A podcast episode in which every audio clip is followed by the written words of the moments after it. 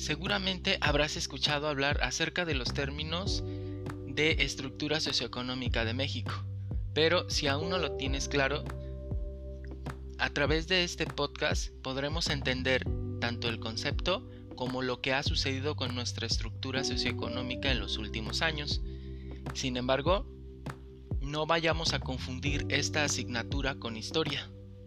Sí, aunque se revisan los hechos a partir desde la perspectiva histórica, tiene esta asignatura la peculiaridad de diferenciarlo a través de un análisis que se hace de los mismos con un enfoque más integrador.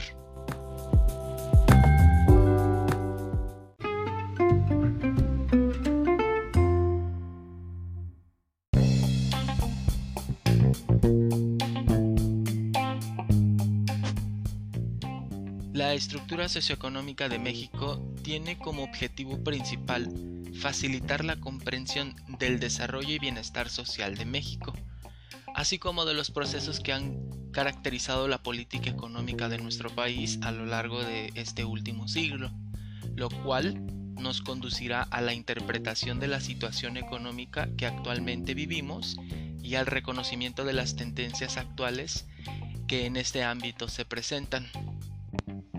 Desde luego que este acontecer socioeconómico de México tiene matices propios, pues es resultado de un proceso histórico largo y complejo. Actualmente, y al igual que otras naciones, está sujeto a situaciones externas que lo condicionan y a la vez lo modifican e impactan, eh, sobre todo en la vida cotidiana de sus habitantes. Y tú eres uno de ellos.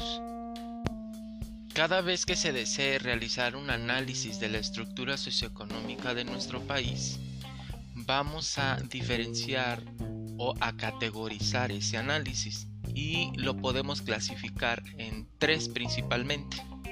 En su estructura, superestructura e infraestructura, que desde luego son modificados a través de los cambios sociales. Desde luego que el desarrollo de nuestra asignatura nos llevaría al estudio de las ciencias sociales. Ejemplo de ello son la política, la economía y la ciencia social.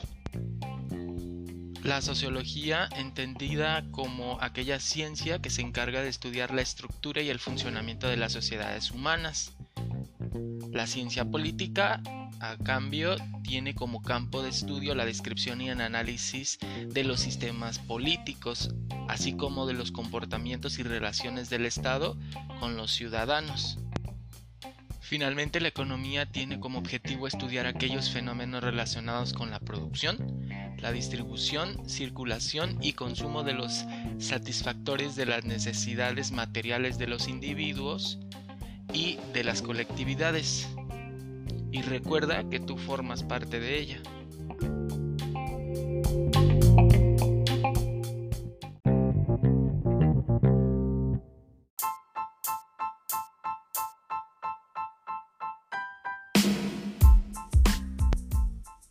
Es importante destacar que las categorías de análisis propias de cada una de las ciencias que anteriormente mencioné facilitan la comprensión de la forma en la que el individuo se relaciona con otros, los grupos que se forman, las instituciones que se crean y las relaciones que se establecen en el proceso de producción, distribución y consumo de los bienes materiales e inmateriales.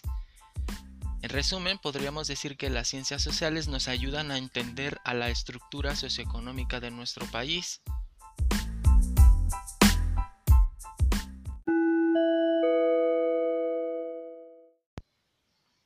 A modo de conclusión de esta parte introductoria a la asignatura, podemos comprender entonces que los conceptos básicos y categorías de análisis socioeconómicos se conocen como estructura, superestructura e infraestructura, los cuales los detallaremos en el siguiente audio.